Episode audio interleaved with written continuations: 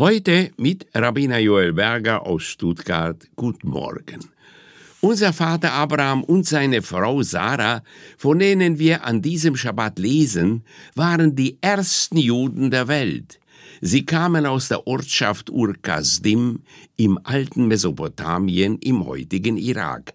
Diese Region gilt als die Wiege des Orients. Wenn mich jemand fragen würde, wie die beiden zu den ersten Juden wurden, würde ich mit dem Inhalt des heutigen Tora-Abschnitts antworten. Sie wählten einen, den einzigen Gott. Diese einvernehmliche Wahl der beiden brachte jedoch als Konsequenz mit sich, dass der Herr Abraham und Sarah sowie deren Kinder erwählt hatte aber auch Ismael, einen anderen Sohn Abrahams mit seiner anderen Frau Hagar, hatte er erwählt. Seine Nachkommen, die Ismaeliten, werden heute Mohammedaner oder Muslime genannt. Diese Wahl Abrahams und seine Frau verband sie und ihre Kinder mit dem Land Kanaan, das ihr Gott ihnen versprochen hatte, und das seither das Land der Verheißung genannt wird. Die Geschichte von Abraham und Sarah beginnt also mit dieser göttlichen Offenbarung.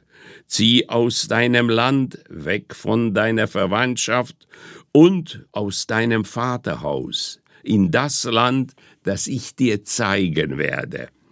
Der Midrash, die klassische jüdische Exegese der Rabbiner, geht davon aus, dass die erste Auswanderung in der Tora auch für Abraham einen Schock bedeutete. Man sollte bedenken, so erklärt der Midrash, was eine Auswanderung eigentlich bedeutet. Man verlässt den Ort, an dem man geboren und aufgewachsen ist, an dem man von Kindesbeinen an bekannt ist, aus dem Land, dessen Sprache man spricht. Auch die Gewohnheiten der Menschen und die Landschaft sind einem vertraut und heimisch. Auch deshalb, so der Midrasch weiter, segnete Gott Abraham, ich will dich zu einem großen Volk machen. Ich will dich begleiten, führen und ermutigen. Ich will dich nicht vereinsamen lassen, das ist die Bedeutung dieses biblischen Segens. Das war Rabbiner Joel Berger aus Stuttgart.